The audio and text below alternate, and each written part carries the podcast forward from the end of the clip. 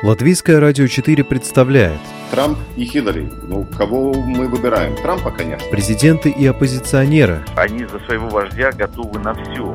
History will not forget what he did. Very special man and president. Монархии и поп-звезды. Ну, какой его бизнес? Ну, какие-то деньги зарабатывает. Ну, это, конечно, не миллиарды долларов. Чушь. Новые герои и знакомые и незнакомцы. Вообще непонятно, что это за кандидатура. Возможно, это не те обвинения, которые будут ему предъявлены. Личности и события мирового масштаба в программе «Мир в профиль».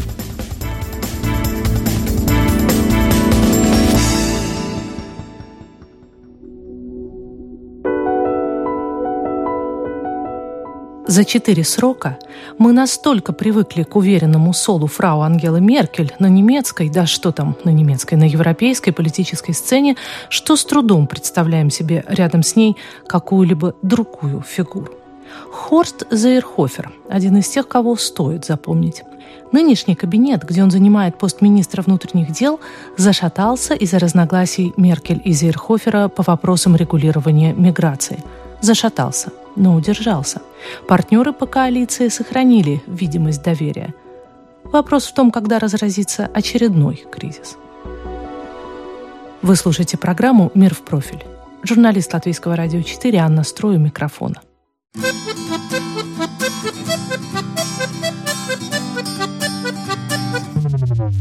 Meine Mama hat gesagt, sei lieb zu den Frauen, erstmal in die Augen und nicht tiefer schauen. Те из вас, кто следят за европейской политикой, конечно, помнят, с каким трудом рождалось нынешнее немецкое правительство после сентябрьских выборов 2017 года. Христианские демократы вышли вперед с 33% голосов, но показали плохую динамику. Причем возглавляемый Хорстом Зейерхофером Баварский христианский социальный союз, известный под аббревиатурой ХСС, пострадал сильнее, чем Христианский демократический союз Ангелы Меркель. Результат ХСС был худшим с 1949 года. По прогнозам они должны были бы взять на 10% больше. Переговоры о формировании правительства длились почти полгода. В итоге христианским демократам удалось сложить так называемую «большую коалицию» со своим главным противником на выборах – социал-демократами, уступив СДПГ несколько важных министерских портфелей. Казалось бы, если кто и представлял потенциальную угрозу для правительства Меркель, так это они, социал-демократы.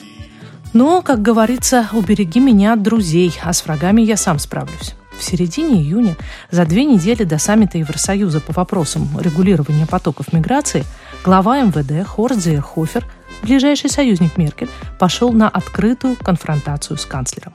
«С этой женщиной больше работать я не могу», заявил он прессе, пригрозив уйти в отставку и с поста министра, и с поста руководителя ХСС. Ich nehm alle Mut zusammen und sprech sie an. You make me fix and ready, let's have some fun.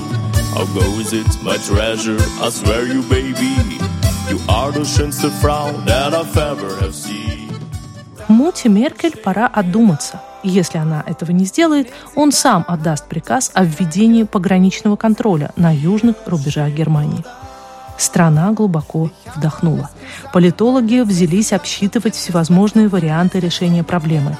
Правительство меньшинства, новая коалиция с зелеными, отставка самой Меркель, досрочные парламентские выборы. Меркель сгруппировалась и пошла на компромисс. Послушаем небольшой фрагмент из материалов телеканала Deutsche Welle.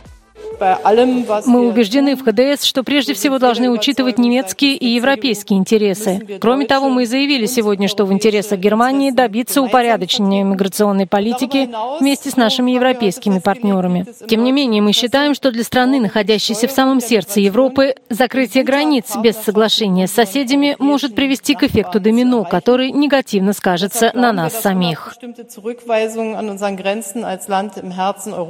Глава ХСС и министр внутренних внутренних дел дал канцлеру две недели на выработку согласованного европейского решения, в отсутствие которого Зи Хофер планирует выпустить указ об ужесточении борьбы с нелегальными мигрантами.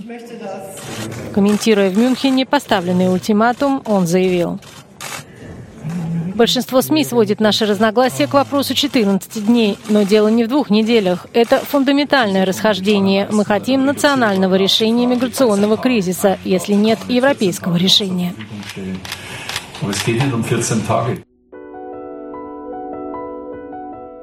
Внутриполитическое давление сказалось на внешнеполитических решениях. Либерализм Ангелы Меркель давно стоял поперек горла Австрии, Венгрии, Италии, чья пропускная способность оказалась подорвана мощным миграционным потоком. Но с демаршем Зейрхофера он перестал быть официальной позицией Германии. ЕС договорился о мерах по ограничению миграции. Началось строительство крепости Европа, как отмечают политологи. Баварцу же этого показалось мало. Зирхофер повел себя с Меркель так, словно это он является главой правительства, требующим исполнения своих решений, и вызвал Ангелу на переговоры на следующий день после саммита. Якобы он не совсем понял, что они там наверху решили. Несколько часов понедельника были для нее одним из самых тяжелых испытаний – но вот информационные агентства запестрели сообщениями, что компромисс достигнут, Зиерхофер не уйдет, коалиция не развалится. У нас есть четкая договоренность, как мы в будущем избежим нелегальной миграции на границе между Германией и Австрией. Wir werden genau das jetzt tun, einmal in Deutschland мы создадим в Германии транзитные центры, а оттуда по согласованию с другими странами, особенно теми, откуда прибыли беженцы, и теми, в которых их зарегистрировали, будем организовывать их возвращение. Таким образом, мы в четкости соблюдем дух партнерства Европейского Союза. Эксперты указывают, что фактически Ангела Меркель отказалась от политики открытых дверей. Критика раздается с разных сторон. Для меня это не только большое разочарование, но и отказ от политики совместных действий в ЕС. Зейхофер не выиграл, Меркель не выиграла, а демократия понесла большой урон. Никак нельзя назвать это коренным переломом, как это преподносят сегодня политики в ХСС. В лучшем случае, это еще один из множества необходимых кирпичиков для восстановления порядка и контроля миграции в Германию. Так кто же победил? Меркель? Зирхофер? Я задаю этот вопрос Виктору Островскому, русскоязычному немцу, активисту Союза русских родителей Германии. Но общаясь с разными сторожилами немецкой политической жизни, конечно, все разводят руками, потому что такого безумия э, никто здесь в Федеративной Республике Германии не переживал. Это как бы уже говорят люди, которые действительно плоть от плоти немецкой политики. В 2015 году вот э, фрау Меркель приняла решение да, по открытию границ, и э, там прибыло многие сотни тысяч людей, как мы все видели, live по телевизору каждый день. Вот. И сегодня настроение кардинальным образом изменилось в стране. Сегодня уже вот эта политика, она не является чем-то что немцы поддерживают, наоборот, э, хотят все защищаться от э, беженцев, от э, проблем с миграцией. И таким образом Христианский социальный союз, они все время в Германии существовали и говорили, что мы самая правая партия в Германии, именно ЦСУ. Вот, но из-за того, что вот произошли эти события выше указанные, вдруг появилась справа еще партии, которая теперь аж на втором месте. И, конечно, это ну, катастрофа. В Германии в 15 ее землях э, существует партия ЦДУ, а в 16 в Баварии партия ЦСУ, которая в 1946 году она была а, организована, и она не вступила в ЦДУ, как все остальные э, земельные партии христианско-демократические, осталась независимой. И э, эта партия, она в Баварии правит практически э, монопольно вот все эти десятилетия, да, все, все, все это время. И сейчас, э, в середине октября, у нас будут выборы в Лантак, в земельное правительство Баварии. И все выглядит так, что ЦСУ потеряет абсолютное большинство. И, конечно, для них это катастрофа, и они готовы на все, чтобы только остаться с абсолютным большинством в Баварии. Давайте напомним нашим слушателям вообще, что такое Бавария для Германии. Это особая земля, как мы понимаем, и по численности, и по промышленному весу. И главное, что сейчас это как раз та самая южная граница. Конечно, это очень значимая земля, и это исторически также земля, которая считает себя таким свободным фрайштат, так называемое свободное государство, да, то есть они такие все независимые баварцы, и они, конечно же, получили всю волну этих беженцев на себя, конечно, через них это все прошло. И кризис, конечно, в Баварии э, сегодня связан с тем, что партия альтернативы для Германии, она набирает такое количество голосов. Сегодня, значит, по прогнозам, они на втором месте. Вот, уже обошли социал-демократов. И таким образом они являются самыми-самыми жесткими э, конкурентами партии христианские социалисты. И их риторика по вопросам беженцев еще более жесткая, да, чем у ЦСУ была?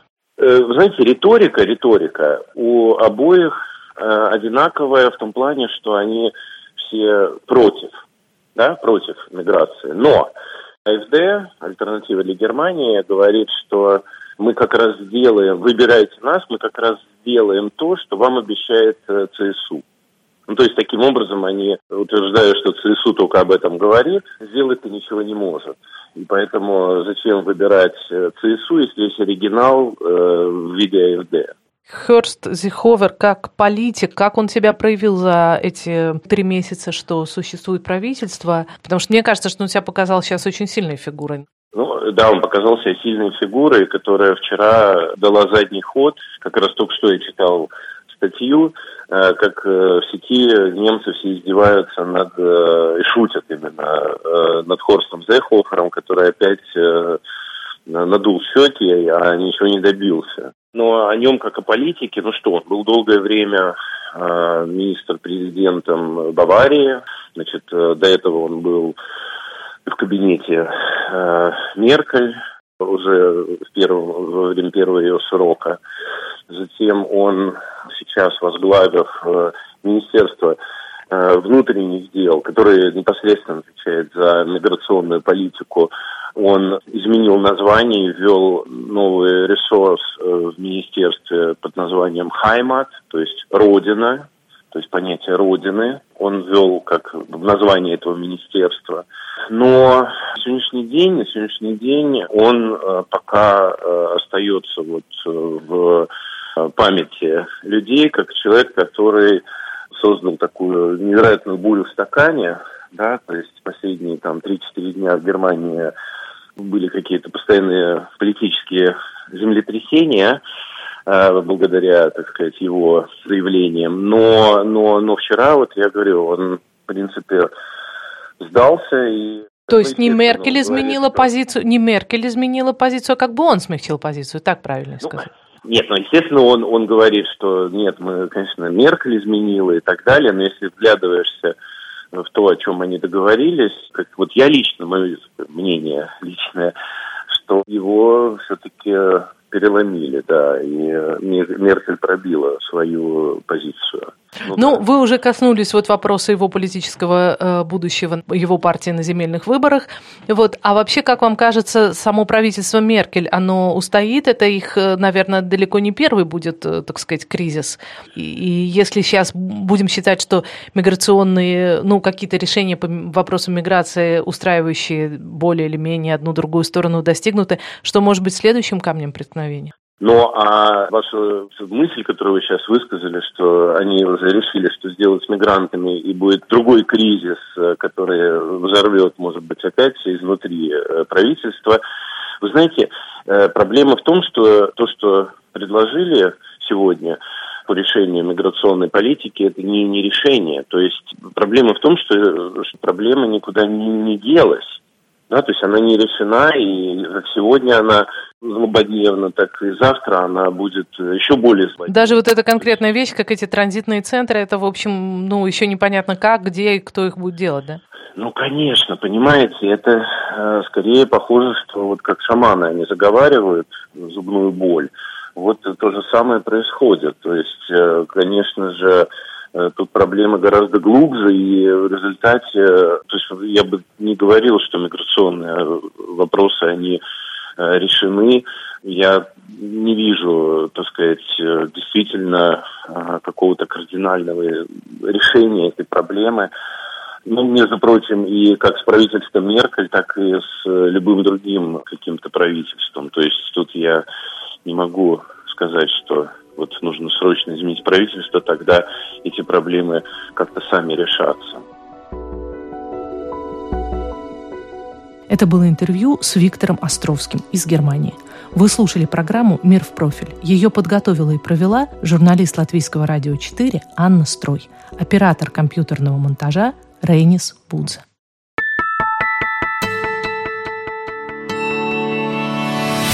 Человек и его поступки. События и его значения. В программе «Мир в профиль».